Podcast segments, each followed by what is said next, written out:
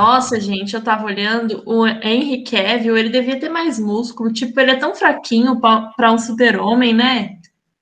Outro é o Momoa, né? Nem é tão másculo assim para ser o Aquaman, né? Vamos falar a verdade. E voltando ao que a Thaís falou, o Henry Cavill todo peludo, gente, vamos depilar isso aí, fio. E que bundinha magrinha, né, o Cap tem, para conseguir colocar aquele colã todo, aquela roupinha toda apertada. Que bundinha pequena.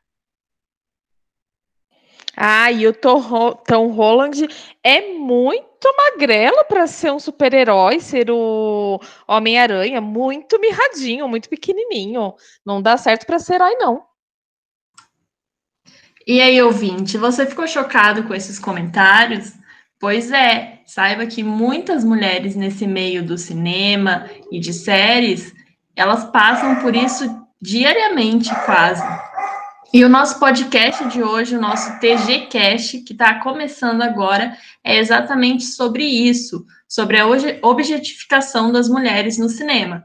Eu estou aqui com as minhas convidadas eu vou pedir para cada uma falar um pouquinho de si, começando com a Camila.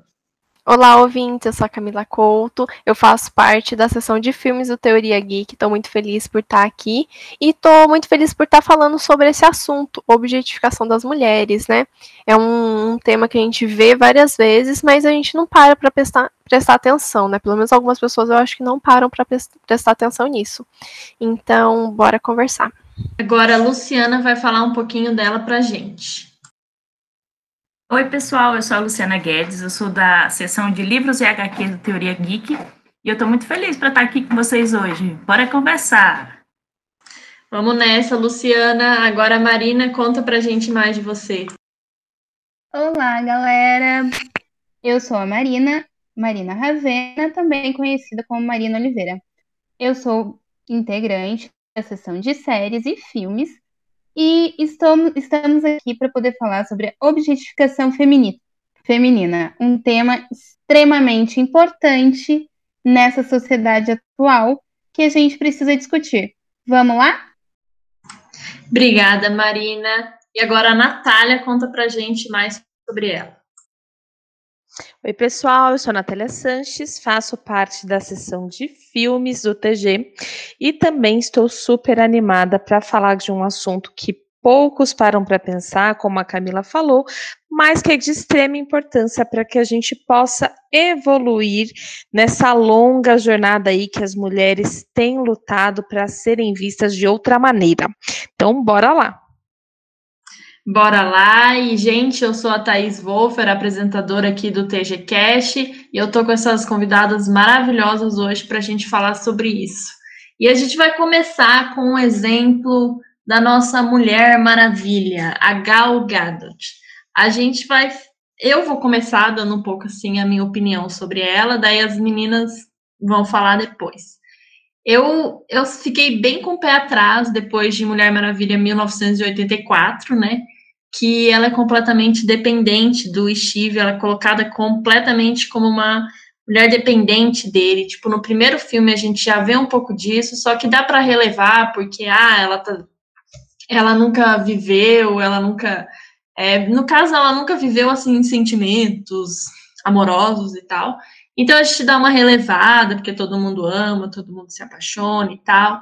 Só que se você reparar, no final do primeiro filme, ela só desencadeia aquela série de poderes, ultra power, mega, o... porque ele morre, né? dei um spoiler aqui, mas acho que todo mundo já viu essa altura do campeonato. E então a gente já vê uma certa dependência dela com ele no primeiro filme. Só que no segundo filme, eu achando inocentemente que isso ia mudar, que a gente ia ver ela, tipo, mais empoderada e tal. Não. Ela é bem baseada nele no segundo filme. Isso me incomodou, assim, pra caramba. E, e acho que não só eu, como muita gente, né? Até porque o, o, segundo filme, tanto o segundo quanto o primeiro, é uma mulher que dirige o filme.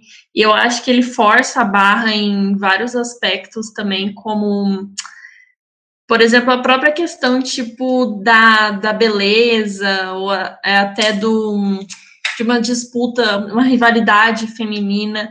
ele tem uma forçada, então assim, ele erra a mão bastante, ainda mais por ser dirigido por uma mulher. Agora eu vou deixar a Natália falar um pouco sobre a Gal e os filmes da Mulher Maravilha.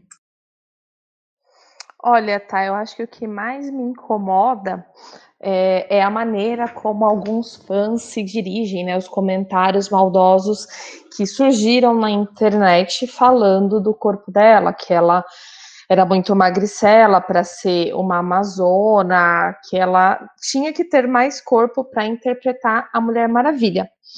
É, isso é uma coisa bastante revoltante, né, nos dias atuais.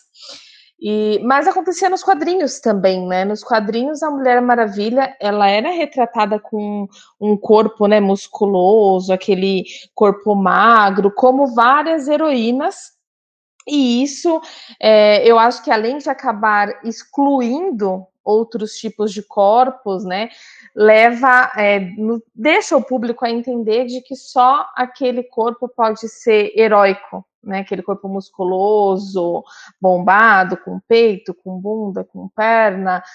E a Gal Gadot tem totalmente outro estilo, né? Ela tem um biotipo mais magro. Então, acho que essa questão foi uma das que mais me incomodou, fora o que você já falou. É, então, era isso que eu queria contribuir. Obrigada, Natália. Agora a Camila vai contribuir um pouco com a gente nesse debate. É, eu concordo com vocês duas. Queria ressaltar o que a Thaís falou sobre o Mulher Maravilha 84, porque eu estava uma expectativa de que fosse manter o padrão de, de mulher forte, né, que, no qual ela se a, a Mulher Maravilha conseguiu amadurecer no primeiro filme. Eu entendo que ela estivesse sofrendo luto, né? Porque ela perdeu alguém que ela amava. É normal ela estar em um luto. É, mas o problema é como que a diretora e os roteiristas apresentaram isso, né? Porque, poxa vida, ela amadureceu tanto no primeiro filme, ela se tornou tão forte no primeiro filme, daí quando vai para o segundo, para 84, ela meio que perde esse amadurecimento, ela volta a colocar na balança o amor dela, que nem é o amor de verdade, né? É um outro homem na, na forma do, do Steve, e a humanidade, o bem da humanidade, o que, sendo que ela já tinha vencido essa, esse dilema antes, né? Outra coisa também, é, concordando com a Nath, que, poxa vida, a Mulher Maravilha, né, a, a Gal Gadot, atuando como Mulher Maravilha, é linda, ela é maravilhosa, e ainda tem gente que fica insinuando e dizendo tem gente que diz com todas as letras possíveis que ela não é gostosa o bastante, né? Que falta peito, que falta bunda, que falta isso, que falta aquilo, como se realmente fosse aquilo que importasse, né? Como se não tivesse toda a atuação por ela atrás. E ela é linda, gente. A Gal Gadot é maravilhosa, ela é lindíssima. Daí o povo vem falar que ela não é bonita o suficiente para ser uma Amazona, eles queriam o quê? A última vez que eu vi alguém tentando transformar uma atriz para ficar linda o bastante, eu vi que estragaram, que foi lá em Crepúsculo quando tentaram fazer o neném lá da Bela com Edward ficar lindo e fizeram aquele negócio horroroso. Eu lembro disso também. Mas você tava falando da Gal, que era linda e tal. Ela era, ela era modelo, né, gente? Ela ganhou, eu acho que. Um Miss, um Miss Isso, exatamente. Então, cara, ela é realmente muito bonita e, e isso tudo é revoltante. É, agora eu vou passar para Marina falar. Eu, como estudante de teatro, me sinto pré-julgada com essa relação que o público digamos, machinho escroto, tem com relação a ficar falando sobre o corpo dela. Gente, para ser uma boa atriz, você não precisa ser gostosa, você não precisa ser ter um corpão, ter bundão, essas coisas, porque isso não diz relação à sua atuação. A atuação da Gal Gadot é incrível como Mulher Maravilha. Eu sou apaixonada por ela. E para mim, ela é a melhor opção para ser a Mulher Maravilha. Porque ela atua incrivelmente bem. A atuação dela convence, me convence perfeitamente. E ela entrega uma Mulher Maravilha poderosa, que ela tem todo o seu poder, a sua ideologia dentro da sociedade e que ela se impõe em relação ao Batman e ao Superman. Apesar de ter uma relação ali um pouco que o pessoal começa a julgar. Mas, para mim, a Gal Gadot, ela é incrível. E como atriz, eu acho que não se deve ficar julgando a pessoa, a atuação, através do corpo. Tem vários corpos para várias atrizes e para vários papéis. Então, para mim, ela é incrível e ela merece todo o respeito também, né, gente? Com certeza, Marina. É, é eu já ia passar de volta para você, Camila, mas pode ir, vai lá. Só para eu acrescentar aqui, ela foi Miss Israel em 2004 e ela participou do Miss Universo no mesmo ano, 2004. Então, gente, olha aí, ó, mais um ponto a, a, ela é super bonita, tanto que ela concorreu a Miss e o pessoal, tipo, ainda vem dar pitaco nela, né? E concordo com tudo que a Marina falou. É, Camila, você quer acrescentar mais alguma coisa?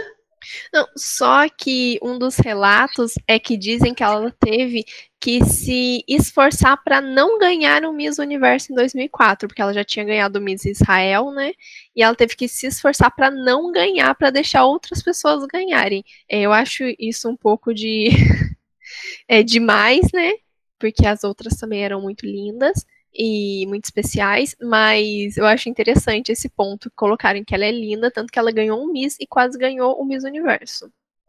Realmente, bem interessante. Agora vamos ouvir a opinião da Luciana quanto a isso. Gente, até é, a questão dos olhos dela foram. Eu estou vendo aqui os comentários, até os olhos dela não serem azuis foram, foram motivo de reclamação. E é engraçado que a Gal Gadot, coitada, toda hora tá sofrendo essas coisas, né? A última que ela tá sofrendo é que o pessoal tá dizendo que ela não é boa para fazer o papel de Cleópatra. Tudo bem, tem a questão do, da questão de, da raça e tudo mais, é, fato árabe, egípcio e tal, mas coitada, né? Ainda bem que ela sempre mostra um sorriso para e a atuação dela sempre é ótima para calar a boca aí de muitos haters. Obrigada, Luciana. É, eu vou passar para a Natália agora novamente. Vai lá, Nath. Não, eu só queria completar aqui essa questão cultural mesmo, né? É engraçado pensar que o corpo feminino nunca foi da mulher, nunca pertenceu à mulher. A sociedade sempre julgou e obrigou da maneira que quisesse. Então, se tá gorda é porque tá gorda demais, se tá magra é porque tá magra demais, se é musculosa é porque é muito feio mulher musculosa, se não quer ter filho é porque não quer ter filho, e por aí vai uma série de julgamentos. Então, antes vem o corpo, a forma física, a aparência da mulher, é, da nossa inteligência ou das nossas outras características, né? Força, determinação, etc. O que vem à frente sempre é a nossa capa. E, e isso já é uma cultura da sociedade, né? Que infelizmente acaba implicando nessas questões na arte também, né? No cinema, no teatro, nas séries, enfim. Exatamente. É, e como você mesma falou, antes de tudo, além de vir o corpo, o corpo ainda é, a gente tem que se moldar com relação a, a pensamentos que não são nossos, né? Com relação a uma sociedade tipicamente masculina e machista. Eu vou passar para a Marina agora acrescentar mais alguma coisa. Talvez, é, aqui estou apenas supondo, tá? Talvez seja xenofobia por ela ser israelense, israelita, né? Desculpa. E talvez possa ser esse problema, porque uma parte do público é lá dos Estados Unidos, e a gente sabe de todo o BO que existe, óbvio. Então, talvez seja por xenofobia. é uma coisa que vocês já que... pararam para pensar. Eu já tinha parado para pensar, só que assim, vendo os comentários de brasileiros mesmo quanto ao corpo dela, né? Eu vejo que, tipo, é bem além disso, né? É uma questão de que o corpo da mulher nunca tá bom, ou quando ele é julgado como bom por, por terceiros, é, tem sempre algum defeito. É, ou eles só focam nisso e não na própria atuação, né? É, Luciana, vai lá, é com você agora. É, sobre o comentário da Nath, eu, ela falou a questão de, de, homem não gosta de mulher musculosa, mas eu fico pensando, se a atriz for igual o que está nos quadrinhos, Jesus, ela vai ser uma mulher musculosa mesmo, né? E, e outra coisa também, é, nos comentários reclamando da Gal, por ser a Mulher Mar Maravilha, falaram assim, ah, por que, que ela não fez uma Lois Lane? Gente, é impressionante uma coisa dessa. Sim, é bem impressionante mesmo. É, Natália, vai lá, o que mais quer contar pra gente? Não, na verdade é que eu não falei que o homem não gosta, né? O que eu falei é que a sociedade como um todo, ela sempre tem alguma coisa para julgar. Então Isso. você pode estar, tá, é, você pode estar tá musculosa, que sempre vai ter um para julgar porque tá musculosa. Ou você uhum. pode estar tá magra, é porque você tá magra. Ou você pode estar tá gorda, é porque você tá gorda. É. Então, sim, sempre sim. vai ter um defeito. Eu tava lembrando aqui agora, a própria Bruna Marquezine, uma vez se pronunciou em relação a isso por um papel que ela fez que ela teve que emagrecer bastante. Ela tinha saído de uma novela onde ela interpretava uma personagem da, das comunidades, né? Então ela tinha um corpo um pouquinho mais com mais perna, mais bunda, enfim, né? E aí, para outra personagem, ela teve que emagrecer drasticamente. E aí, ela começou a sofrer um monte de ataque, o pessoal falando que ela estava horrorosa, é, que ela estava doente, que ela estava anorexica e tal. E aí, ela teve que se posicionar em relação a isso. Então, assim, nunca vai estar tá bom para ninguém da sociedade. Parece que a mulher é propriedade de todo mundo e que ela não pode ser feliz com o corpo dela ou com as escolhas dela. Exatamente isso, Nath. Camila, o que mais que você quer contar pra gente? É, não, só ia concordar com vocês e falar que, pra Lu, que ela falou de, de, de falarem sobre a Cleópatra. Uma parte das pessoas que eu vi que estava reclamando realmente estava reclamando por falando mal do corpo dela, falando mal dela, mas teve umas outras pessoas que eu também estava tava lendo que elas estavam reclamando que queriam um que tivesse uma rep representatividade daquele povo egípcio. E eu não acho ruim, eu acho legal, porque quantas quantos filmes e séries a gente já assistiu que realmente tinha uma personagem egípcia interpretada por uma atriz egípcia, né, ou a, a árabe, enfim. Mas é isso, só isso mesmo que eu queria. É, então, isso aí eu, eu tinha lido também, eu até ia comentar Aí, e é realmente, o pessoal, eu vi muita gente reclamando por conta disso. É, Luciana, fala aí pra gente.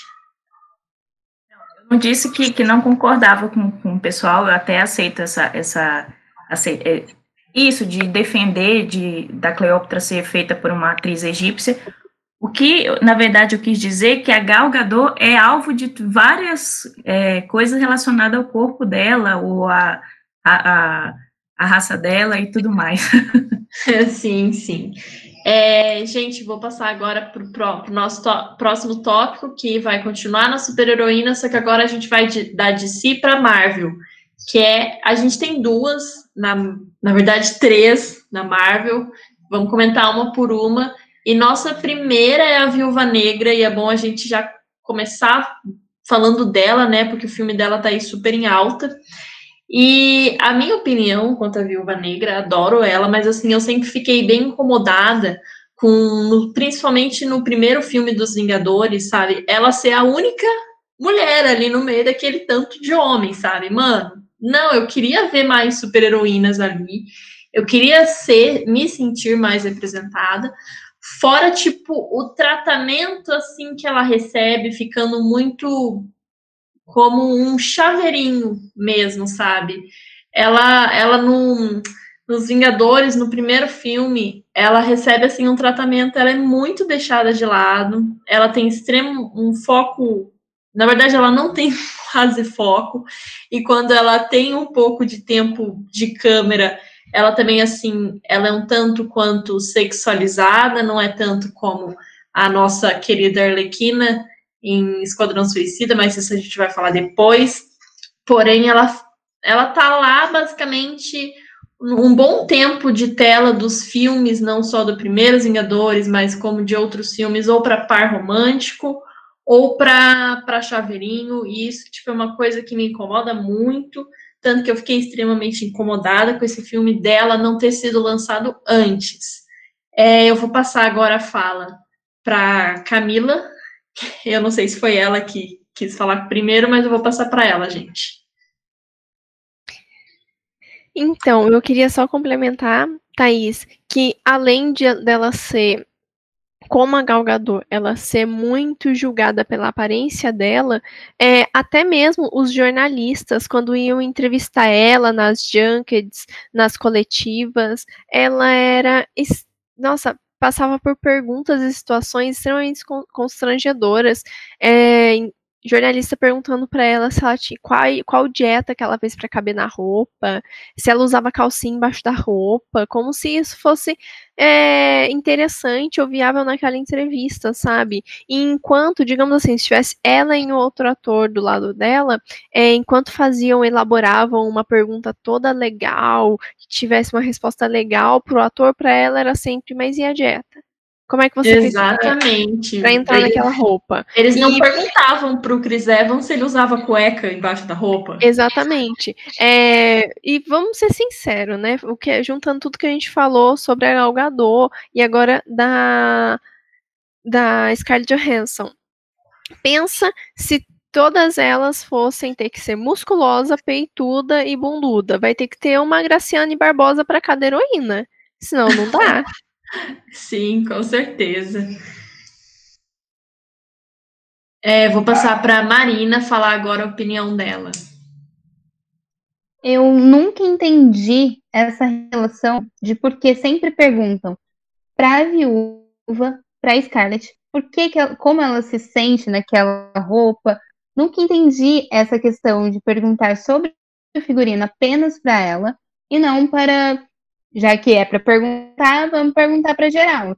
Mas eles apenas perguntam para as mulheres, que é extremamente desconfortante. Eu acho que ela consegue ser muito madura, ela consegue dar respostas diretas, é, leves tapinhas assim nas pessoas, nos, nos repórteres que acabam perguntando. E uma vez eu lembro que eu vi uma matéria que eu fiquei, gente, para que essa matéria? Ela tiraram uma foto, algum paparazzi tirou uma foto dela saindo do mar. Que ela estava fora do depois de um tempinho, né, dos Avengers e tudo mais. E ela tem um corpo feminino, ela tem um corpo lindo feminino e mais natural. Ela não é extremamente magra, ela não é modelinho, não é padrãozinho Hollywood. É, ela tem um corpo mais é real. É, Sim, ela estava com uma barriguinha. E eu achei extremamente ridículo o, a forma que falaram. Que uhum. colocaram a foto dela saindo do mar e, tipo, nossa, por que, que ela tá gorda? O que, que aconteceu Sim. com a viúva? Sabe? Coisas desnecessárias que não fazem parte dela ser uma boa atriz ou não, da personagem dela ser incrível e eu acho que acabam diminuindo muito a Viúva Negra. Ela, a personagem, ela é muito forte, ela é muito poderosa e ela tem inúmeros poderes, inúmeros. E não usam nem metade disso. E outra coisa que me irrita extremamente é essa necessidade de colocá-la fazendo parzinho com o Hulk, fazendo parzinho com o Capitão América, fazendo fanfics. Eu acho isso extremamente desagradável. Não acho legal e ela é muito superior a tudo isso. E só quem é superior consegue sair, nem ela sai das entrevistas e das dos das trapaças que colocam para ela, né? Com certeza. Eu, eu acho que é, eles forçam até, tipo, num dos filmes, eu não lembro direito, a, o público pensar que, tipo, a viúva teria tido até um caso com um arqueiro, e na verdade isso nunca aconteceu em nenhum dos filmes, né? Depois a gente descobre. Aí rola um, um, um affair, affair, affair com o, o, capitão, logo em seguida com o Hulk, tipo, gente, deixa ela em paz, sabe? E, e eu, eu fico ainda mais puta, porque ela é praticamente ali a única mulher. A gente tem lá a feiticeira escarlate, que também eles botaram um par com ela. Mas eu vou passar para a Luciana agora falar. Sobre essas entrevistas com a Scarlett, é engraçado, porque eu acho que eu comentei isso na live. Teve uma entrevista que fez ao contrário. Em vez de perguntar para ela o que, que ela vestia, qual dieta que ela usava, o que, que ela usava debaixo da, do, do colã, perguntaram para os homens. E a, a reação da Scarlett foi sensacional. Ela olhou assim com uma cara de ironia e falou: agora responde. E não sei o quê. Então eu gosto muito disso. Eu gostei bastante dessa entrevista. Foi bem sensacional isso aí. Realmente, muito bom. É, Natália, fala pra gente a sua opinião.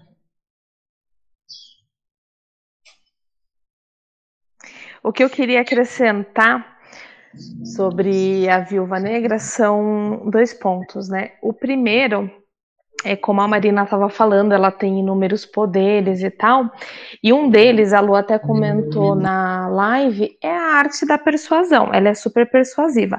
Mas, como isso é demonstrado nas telas, é, é, diferente, não é como uma persuasão pela lábia. Ela sempre tem que usar aquele, aquela sensualidade, sexualizando mesmo a personagem. Então, eu acho que isso é muito ruim. Né, para personagem, porque bastava ela falar e convencer mesmo pela, pelas artimanhas dela através das palavras dela. E, e outra questão, né, é da não da viúva negra em si, mas das personagens no geral, já vem no quadrinho nessa questão do estereótipo da heroína, mas aí você comentou, ah, só tinha a viúva negra e a gente queria ser mais representada nas telas. Sim, e mais representada também significa na diversidade, né? Então, corpos, heroínas com corpos diferentes, com aparências diferentes, que demorou muito para acontecer e quando acontece, às vezes com pouco espaço de tela, pouca profundidade, ou também muito sexualizada. Né? Então, eu acho que a arte ela é para isso, é para representar e tornar as coisas normais e para a gente se sentir é, representada nas telas e aquela empatia, né? Aquela relação de troca. Nossa, eu me vejo nessa personagem. Então, era esse que eu queria acrescentar. Exatamente. Tipo, eu vejo que quando lançou Mulher Maravilha, o primeiro filme, ele foi assim um boom e o meu irmão, ele ficou surpreso, porque ele falou, cara, eu não achei nada demais, para mim é um filme tipo de super-herói normal. E eu olhei para ele e eu falei, cara, é porque você é homem você tá acostumado a se ver representado, né? Tipo, nós, mulheres, há quanto tempo a gente não via um... Eu, pelo menos a minha geração, tipo, não pegou nenhum filme é, de, de uma super-heroína, assim, que fosse lançado, né? A não ser desenho e tal, mas super-heroína eu não peguei nenhum. Ah, não, tem, tem o, o, da. Ai, eu esqueci o nome dela agora. A gente pegou um, eu peguei um, só que foi tudo tipo fracasso. Eu lembro do da Mulher Gato.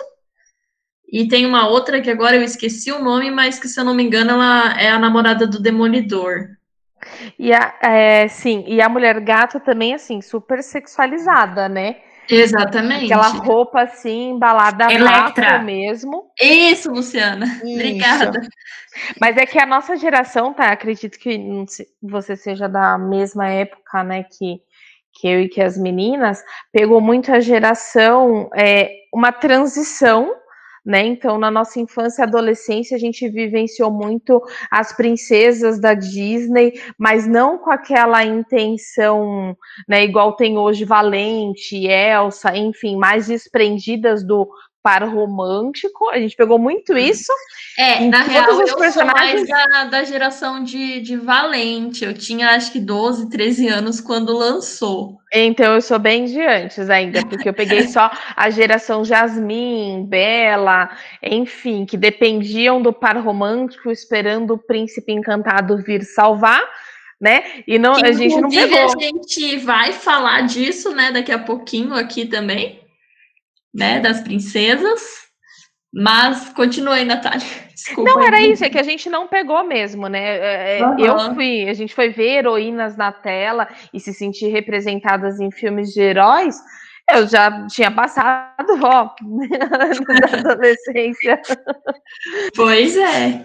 É. E agora, continuando assim na Marvel, eu vou falar um pouquinho da Gamora, gente, que eu acho que principalmente assim no primeiro filme ela acaba ficando não necessariamente dependente do Peter, mas a, a, o desenvolvimento dela é muito baseado, tipo, em um homem, seja ele. Isso não só no primeiro filme, mas nos outros também que ela aparece, seja ele o Thanos ou o Peter. É tipo, eu sei que tem todo o BO dela com o Thanos e tudo mais, só que eu acho que como isso também é mostrado e ela ainda ficar ali meio dependente do Peter me incomoda bastante. Outra coisa que também me incomodou, assim como a Viúva Negra ser a única mulher em Vingadores no primeiro filme, foi a Gamora ser a única mulher da equipe, né, dos Guardiões no primeiro filme, né? Aí depois no segundo filme a gente já já tem mais personagens femininas. Eu acho eu achei muito legal, tipo, a nebulosa, a evolução que ela teve, né? Porque no primeiro, querendo ou não, a gente fica muito com aquela coisa de rivalidade feminina, que era também, assim, imposta pelo Thanos, né? É, e daí depois a gente tem, assim, um, um arco de redenção também muito legal da nebulosa. Eu gostaria de ter visto isso melhor explorado nos filmes, mas infelizmente é o que a gente tem. E eu gostei do modo como fizeram, gostei da introdução da Mantis também, ela é uma fofa maravilhosa. E agora vou deixar a Marina falar. Eu concordo com tudo isso que você falou, tá?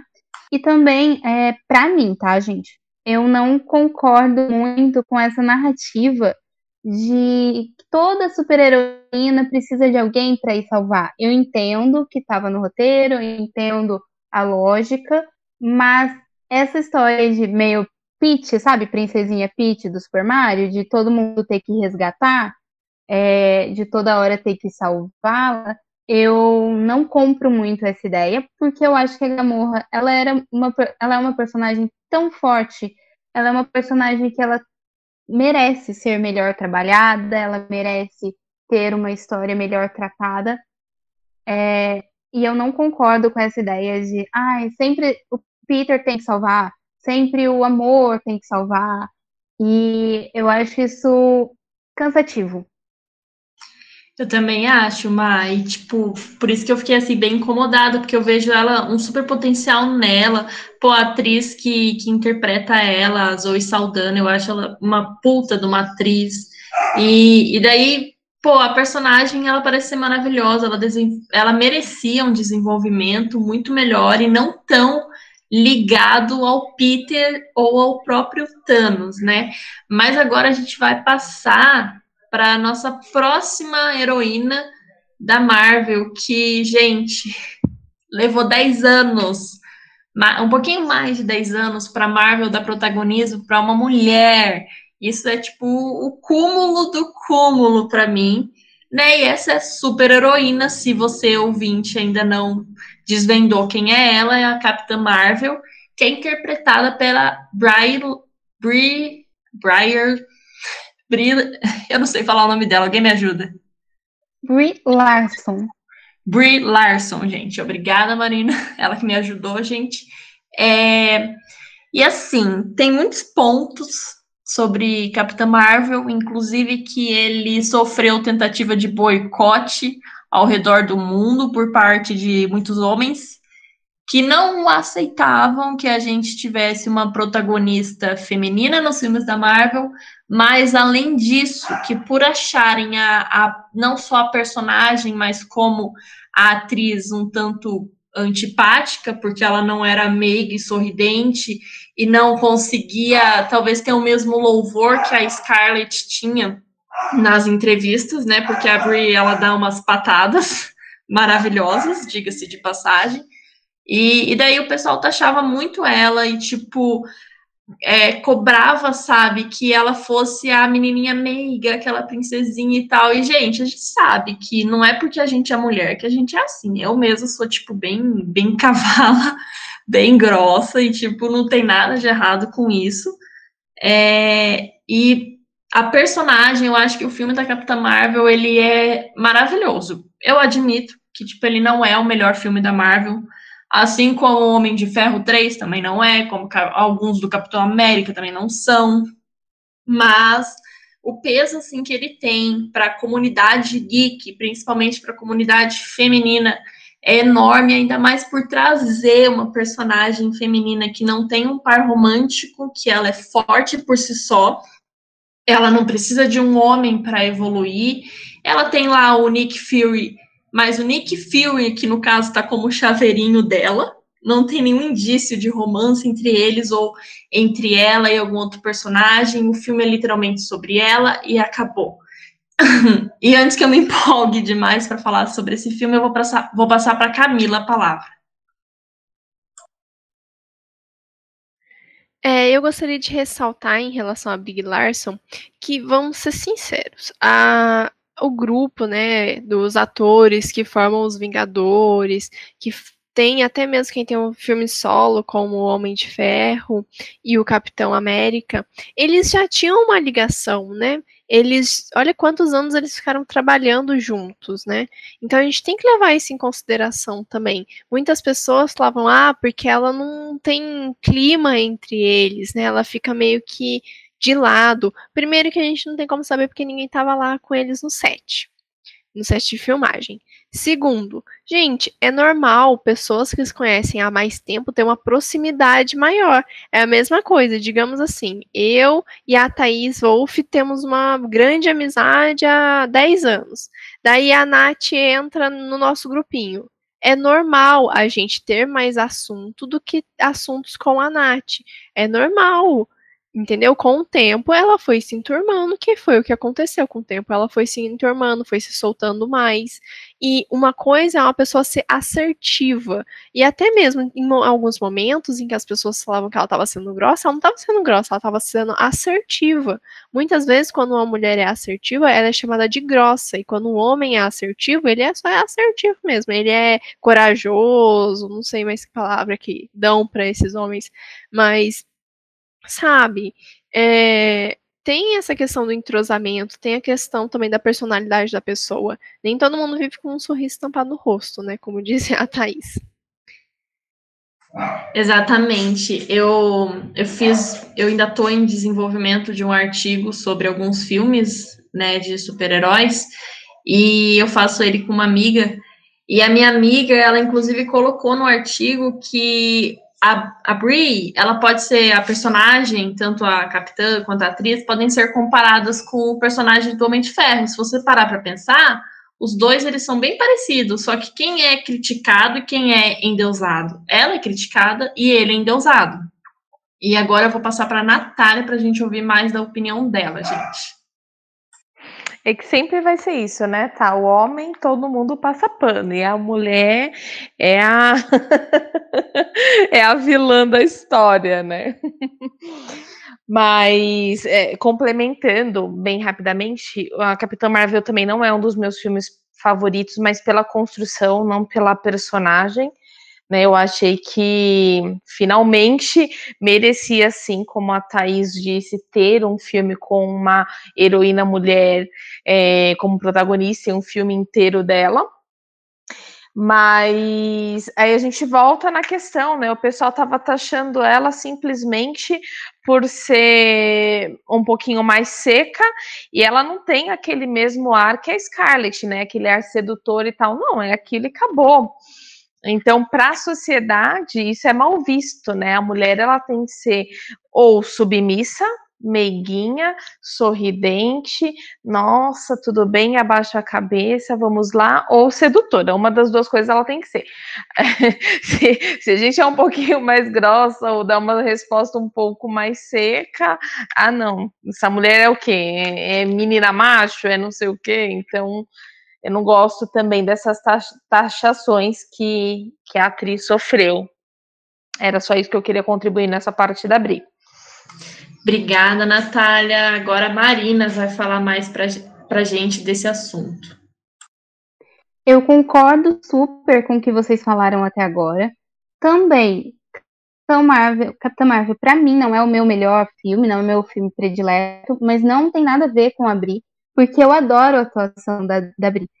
É, e como cosplayer, eu lembro que na época que saiu o filme, muitas cosplayers queriam fazer porque a gente se identificava por ver, enfim, uma protagonista feminina no meio dos heróis.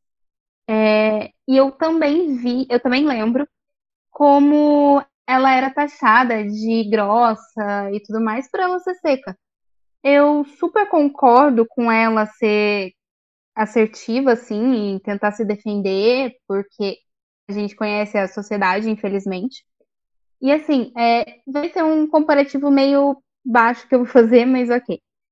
É, a Juliette, do, do Big Brother, ela também é taxada como a excêntrica apenas porque ela sabe se colocar, ela sabe falar, ela sabe ser grossa até. E eu me identifico muito com esse lado e eu vejo assim que as pessoas julgam a exatamente porque ela fala, ela sabe se impor, ela sabe colocar o que ela pensa. E muito na sociedade, infelizmente, não está acostumada a ver uma mulher falando, a ver uma mulher se impondo. É, cada vez mais nós estamos nos impondo, mas a sociedade realmente ainda não está preparada para tudo isso.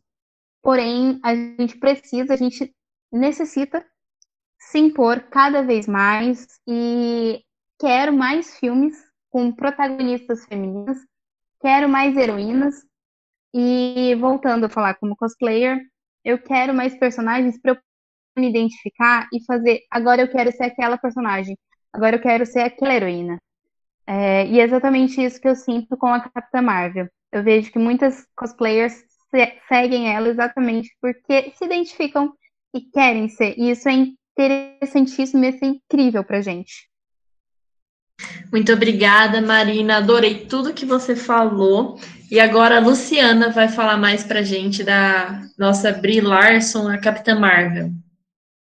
O que eu acho engraçado é que, não sei, só porque a Marvel é da Disney, não quer dizer que a, que a Viúva Negra ou a Capitã Marvel tem que ser princesas da Disney do tempo da Branca de Neve e Cinderela, né?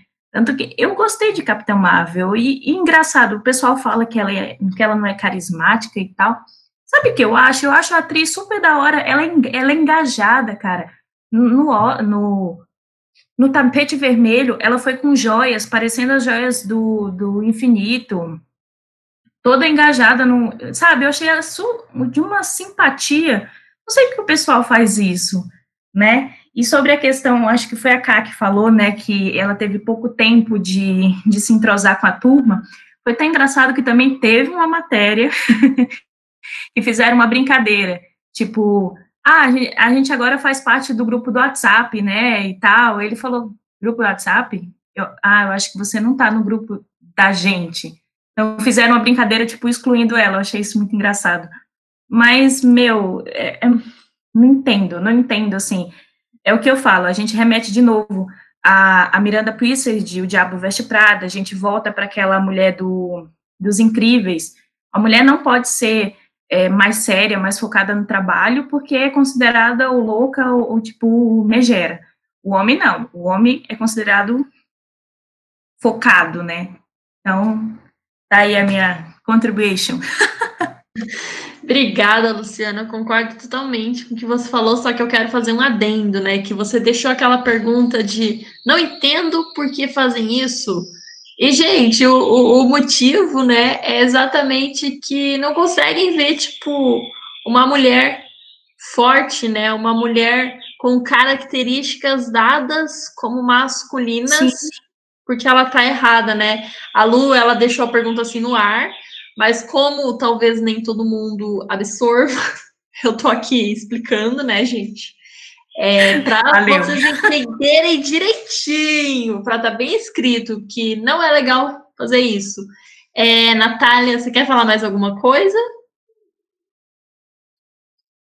Nath? Não, tá, não. tá. É, a Camila eu sei que quer. Vai lá, Camila.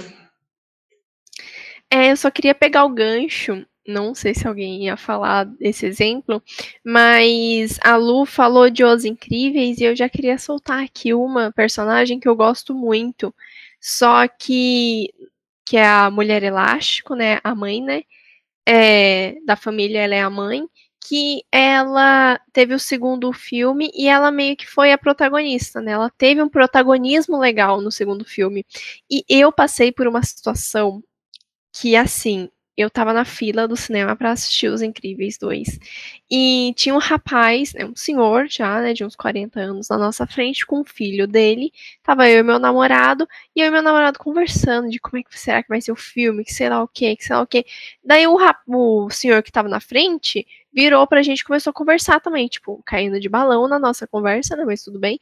É, e começou a conversar com a gente, falando que, ah, que achou uma putaria isso, que agora tudo é mimimi de frescura, de que tem que ter mulher, que tem que ter mulher, não sei por que estragou Os Incríveis, que Os Incríveis era tão bom, daí foram e colocaram lá, é, deram o protagonismo pra Mulher Elástico, daí ficou tudo um bando de mimimi, que sei lá o que, eu, eu, eu, não, eu não aguentei, porque eu virei para ele e falei, então, né, a gente tem tanto filme de, de super-herói, né, o Os Incríveis 1 teve tanto protagonismo do pai da família, né, do Incrível e do, do Senhor Incrível, e você vai me falar que tem tanto filme de homem e quando tem um de mulher é mimimi, tipo, a conta não bate, né? Daí... É, acho que quem tava de mimimi era ele, né, Camila? Exatamente. E para piorar, é que, tipo assim, ele tava com o filho dele, o filho, o filho dele deve, pela, pelo tamanho, pela feição, devia ter uns sete anos, mais ou menos. Então, pensa, ele tá passando aquilo para o filho dele, né? Ele vai assistir Os Incríveis com o filho dele, não vai falar, olha que legal, o protagonista feminino, a mulher também pode ser heroína. Não, ele vai falar, nossa, olha que chato, mais uma mulher heroína. É, exatamente. É porque é aquela coisa, eles estão acostumados a isso, daí quando começam a. Tem, claro que tem caras que vão dar o maior apoio para isso, né? Que que vão super gostar e tudo mais, mas sempre vai ter também aquele cara que quando começa a ver que, meu Deus, estou perdendo palco, meu Deus, as mulheres estão se rebelando, vai achar ruim, né? E achar que a gente sempre foi representada da mesma forma que eles. É, Nath, você quer falar alguma coisa agora? Porque a sua mão continua levantada. Daí eu, eu me perco um pouco aqui. eu esqueci de abaixar a mão, mas isso que a Camila falou é muito importante, né? Da questão do exemplo dos homens é, com os filhos. Não dos homens, porque também existe muita mulher machista, né? Uhum. Mas, justamente, quanto mais incentivado for esse comportamento e esse tipo de pensamento para as crianças, mais vai demorar para a gente mudar isso, né? Mudar essa visão. Então, é bem, é um ponto bem interessante de ser tocado e refletido. Exatamente. Luciana, o que mais que você quer falar para gente? Cara, eu vou citar aqui Enola Holmes. É, esse filme da. Acho que é Bi, da Millie Brown. Brown. Isso. Tem uma fala muito interessante que, ela, que a moça fala, acho que para o Sherlock, né? Que faz, que quem faz é o Henry. Você não se interessa porque não tem o mínimo interesse em mudar algo que te favorece tanto. Então, para o homem é mimimi o que a gente fala, porque ele está sendo representado e a gente não, né? Exatamente. Camila, o que, que você quer complementar? Vai. É, eu só queria complementar falando que é, a intenção da gente fazer um podcast sobre isso não é apenas para as mulheres ouvirem, né? Porque provavelmente é, alguns meninos podem abrir o podcast, começar a ouvir e falar: ah, nossa, de novo um monte de mulher falando sobre como a mulher é representada. Mas, assim, se a gente tá tendo que ainda falar sobre isso, é porque tá acontecendo com muita frequência. É, então, antes... tem alguma coisa de errada, né, uhum. gente? Então, assim, não adianta nada a gente ter o protagonismo das mulheres, né? Quer dizer, adianta porque é legal, né? Mas. É, ter o protagonismo das mulheres no cinema, nas séries, nos filmes. É, mas se o público ainda está com o pé atrás sobre isso, né? Como eu dei o exemplo desse senhor, né, que está passando esse exemplo para o filho. Às vezes a gente utiliza a internet é, do jeito que a gente acha que tem que utilizar, só que a gente acaba ofendendo as pessoas. Nossa, Camila, mas a Gal Gadot vai ver meu comentário que eu fiz lá no, no site tal, tal, tal. Não, ela não vai ver, né? Ela não vai baixar o nível dela para ela ver seu comentário. Mas você não acha que você pode estar ofendendo outras mulheres? Outras Exatamente. mulheres que têm um corpo como ela, que, nossa, que se eu tiver um corpo como ela, já vou ficar mega feliz, né? Mas assim, mulheres que é, per, perante a sociedade é taxado como feia, é taxado como não pode fazer isso, não pode fazer aquilo, você acha que isso não pode ofender alguém? Entendeu? É, não adianta nada a gente ficar aqui falando, falando, falando, se homens e mulheres não é, absorver esse conteúdo e pensar, putz, eu vou estar tá aqui falando que a viúva negra tá com uma barriguinha saindo da praia, sendo que eu também tenho uma barriguinha. Vamos ser sinceros, gente, todo mundo. Mesmo eu posso estar uma tábua. Se eu sento, minha barriguinha vai dobrar, não importa. Sabe? Tipo, não adianta a gente ficar aqui falando e com as paredes, né? A gente precisa que quem tá, o ouvinte que tá ouvindo, gente aí do outro lado, é, sintetize isso dentro dele e pense o que eu estou fazendo e o que eu estou falando que pode estar ofendendo é, outras mulheres, mesmo que eu esteja falando de uma atriz, o que, que eu estou fazendo ao meu redor, né? Muito bom, Camila, adorei. Palmas para você. Adorei tudo que você falou. E é exatamente isso, gente. Você ouvinte que tá aí, se a gente ainda tá falando sobre isso, se a gente tá batendo tanto nessa tecla, é porque tem alguma coisa acontecendo, tem alguma coisa que ainda está errada e muito errada. Natália, complementa aí para gente. É, e complementando, né, é, vai além da ofensa. Eles não têm, as pessoas não têm noção da dimensão do que isso causa.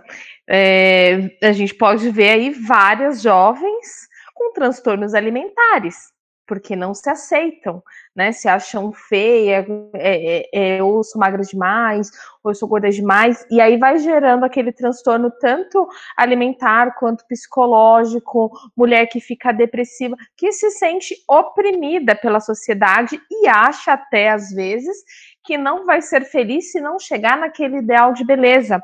Então vai muito além da ofensa, né? As consequências são bem maiores que isso também.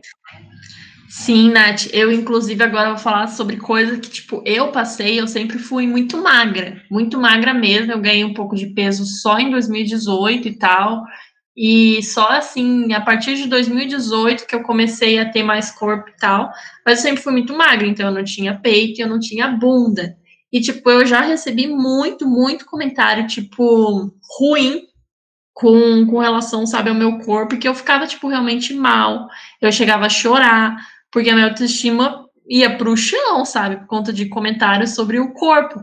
Inclusive, falei para Marina é, um comentário que, tipo, eu recebi que de um amigo meu, que a gente estava comentando assim na brincadeira de fazer uns cosplays, e daí ele falou que eu podia fazer da Jean Grey, só que logo em seguida ele falou assim: ah, mas acho que você não tem peito suficiente para isso. Eu fiquei, gente, cara, isso é tão desnecessário, isso, tipo, mexe tanto com o nosso psicológico, sabe? A gente meio que quer falar que não mexe, mas mexe, e a gente fica muito mal.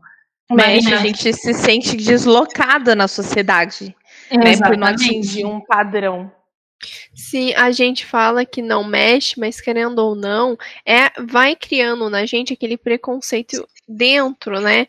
De dentro para fora, fica uma, tipo um, uma pulguinha dentro da gente ali, tipo, nossa, alguém falou que eu não posso ser a, fazer cosplay. Eu não faço cosplay, tá, gente? Mas digamos assim que eu fosse fazer. da Viúva Negra, mas eu queria fazer, mas alguém falou para mim que eu não, não posso fazer porque eu não caibo naquela roupa. Daí eu posso falar para mim, não, aquilo não me magoou, ok. Mas depois de um tempo, quando eu ver, eu vou tá monitorando cada roupa que eu for usar para ver se eu não vou estar tá ficando cheinha demais ou então se eu não vou estar tá ficando feia demais, sabe? Sim. Porque alguém falou para mim que eu não podia usar porque eu não podia ser Exatamente. Esses comentários, é, eles entram assim na, no, na nossa cabeça muito negativamente. Marina, comenta aí. Eu super lembro quando você me contou, e o meu caso é exatamente o contrário. É, muitas vezes já chegaram a me perguntar se eu me preocupava com o meu corpo, porque, como cosplayer, se eu, me, se eu me preocupava com as roupas que eu ia colocar como cosplayer. E a minha resposta foi assim: é, o corpo é meu, só diz respeito a mim, e ninguém pode me julgar por fazer um cosplay que eu quero por uma personagem que eu me identifico. Porque fazer o cosplay é você se identificar com uma personagem, é você querer ser aquela personagem, mesmo que seja por um dia, por usar um cosplay em algum evento, e você se sentir bem. A pessoa só, só diz respeito à pessoa e ao corpo da pessoa. E eu já fui muito julgada por fazer, por exemplo, Ravena. E, e eu sou gordinha, e muitas pessoas eu já vi, nossa, como é que ela tá usando aquele colã? Nossa, ela tá com bunda, ela tem bunda, nossa, ela tem barriga. Eu, gente, sim, eu tenho corpo, eu tenho barriga, eu tenho bunda, eu tenho tudo isso. E eu sou feliz assim, sou feliz sendo cosplayer. Então, ou, ou atura ou surta. É. Muito bom, e tem que ser feliz mesmo, tem que continuar fazendo os cosplayer, os cosplays que você quiser. Natália, o que, que você quer adicionar? Ah, eu só vou fazer um comentário que às vezes eu não tenho essa autoestima assim. E beleza, comentou, eu vou lá, não coloco para fora. Não que eu sou feliz desse jeito, que eu sou linda, que eu sou maravilhosa, depois eu corro pro banheiro e vou chorar. Ai, eu sou assim também. Eu admiro essa autoestima toda da, da Marina, mas e eu tento ser, mas eu ainda não cheguei nesse nível. Então, gente, agora a gente vai falar da Megan Fox, em dois filmes, o Transformers e o Garoto Infernal. Primeiro eu vou falar de Transformers, que assim, eu gosto dos filmes. Eu gosto, tipo, dos dois primeiros filmes, principalmente, porque eu sempre gostei muito de filme, assim, que envolvesse carro, né? É, inclusive, eu sou louca por Velozes e Furiosos. E daí, tipo, o Transformers, ele foi um filme que eu sempre gostei, só que desde criança, quando eu assistia Transformers, eu sempre fiquei incomodada com a forma como a Megan Fox era, tipo, tratada. Ela é completamente sexualizada no filme. E, e, e ela tá lá, tipo, pra ser um par romântico. Só que vai muito além disso, porque ela tem uma hipersexualização, uma hipererotização que é, tipo, completamente absurdo que eles fazem com ela assim no filme e, e, é bem incômodo. Eu acho que faz tempo que eu não reassisto os filmes dos Transformers com a Megan Fox. E eu, eu tenho certeza que se eu fosse assistir hoje em dia, eu ia ficar, meu Deus, por quê, sabe? Apesar de eu gostar dos dois primeiros, de eu gostar da história, isso é uma coisa que, tipo, eu tenho certeza que eu ia ficar, caralho, não. E outro filme dela é Garota Infernal. E, gente, eu descobri essas informações de Garota Infernal que eu vou passar agora. Eu vou dar os créditos ao vídeo do Pipocando, é, que eles falaram sobre sexualização em filmes, e eles citaram Garota Infernal. Só que, e, e assim, eu já assisti Garota Infernal, e dá pra ver que, tipo, o filme, ele não é sobre isso, ele não tem, de fato, uma sexualização ali, e ele foi, mas ele foi vendido, os pôsteres, eles tinham literalmente a hipersexualização da Megan Fox. E tipo, isso foi feito propositalmente para conseguir vender. A diretora do filme diz que ficou super chateada porque isso ia contra, tipo, que o filme é, estava propondo e tal. E o que, que aconteceu? Eles acabaram vendendo um, um filme para um público que não era o público-alvo, que a, a diretora queria e tudo mais. E, e daí, que no caso eram homens, e daí os homens não gostaram do filme, porque a história não é feita para eles, a história é feita para mulheres. E as mulheres acabaram, tipo, nem dando chance para o filme por conta dessa divulgação super errada, né, que teve. A Marina, ela é do marketing, Então ela tipo, ela sabe que o marketing ele tem bastante peso nesse nesse sentido. Então, tipo, cara, ele pesou tanto que o filme não chegou a, a, o marketing do filme não chegou para quem era de fato o público-alvo, que eram as mulheres. E o que aconteceu? O filme flopou. E, cara, eu já assisti, é um filme realmente que ele é bem interessante. Ele tinha, assim, de tudo para dar certo, porque ele tem uma, uma temática, assim, de terror diferente. Ele dá protagonismo forte para duas mulheres. E, e ele flopou por conta de um de homens por trás do marketing, é isso. Marina, fala aí pra gente. Sim, concordo plenamente com o que você falou, tá? É, como profissional de marketing, eu vejo que eles buscaram, eles escreveram de um jeito, colocaram num roteiro, ou sei lá, é, editaram de um jeito que realmente não chegou ao público-alvo. É óbvio que ia acabar flopando, pois né, foi escrito para mulheres e foi vendido para homens. Então, eles não foram atrás do público correto a, a ponto de conseguir vender o filme. E eu realmente, eu detesto Transformers.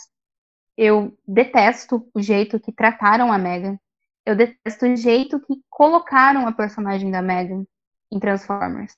Eu não consigo gostar dos filmes, eu não consigo gostar das sagas. Eu apenas gosto do Bumblebee, que é uma, é uma história, digamos, separada de Transformers. E eu não consigo, não me desce, sabe? Eu não tenho como gostar da história, eu não tenho como gostar do que fizeram com a Megan, é, hipersexualizando ela, colocando ela como a sex symbol, sendo que na real não era exatamente isso para se fazer. É, acabaram quase que queimando a carreira da garota ao ponto de ela, ao ponto dela não conseguir ter visão, as pessoas terem mais apego a ela, exatamente porque começaram a queimar ela, começaram a sexualizar demais, uma personagem que não precisava dessa sexualização toda, não precisava ser tudo isso que o pessoal começou a fazer com ela. Eu achei extremamente desnecessário e desagradável como telespectadora de cinema, como consumidora de filmes, de séries, para mim isso não colou e continua não colando, tanto que não desce até hoje a saga. Infelizmente. Obrigada, Marina, por toda essa opinião. E a gente vai ficando por aqui com esse TG Cash, mas é, continuem animados, né, em ouvir sobre esse tema, porque vai ter a parte 2 mas antes de você dar, sair aqui do podcast, eu quero pedir para vocês seguirem a gente em todas as nossas redes sociais. A gente tem Instagram, a gente tem Twitter, a gente está lá no Facebook também. A gente está sempre postando coisas muito legais. Além disso, também tem o YouTube, que é a nossa plataforma assim que a gente usa para postar uns vídeos que, que não de temas que a gente não faz no site. O próprio site está saindo sempre notícia, resenha, review, especial. Todo dia tem alguma coisa nova lá para você conferir. Então não deixa de entrar nas nossas redes e seguir e conferir o que a gente posta no nosso site. Eu queria agradecer as meninas que estiveram aqui comigo hoje e pedir para que você escute também a nossa parte 2 e agradecer também por ter ficado até agora ouvindo a gente, porque vocês sabem que a gente às vezes se anima, principalmente quando a gente gosta do assunto, e a coisa vai alongando. Mas hoje a gente vai ficando por aqui. Muito obrigada, galerinha.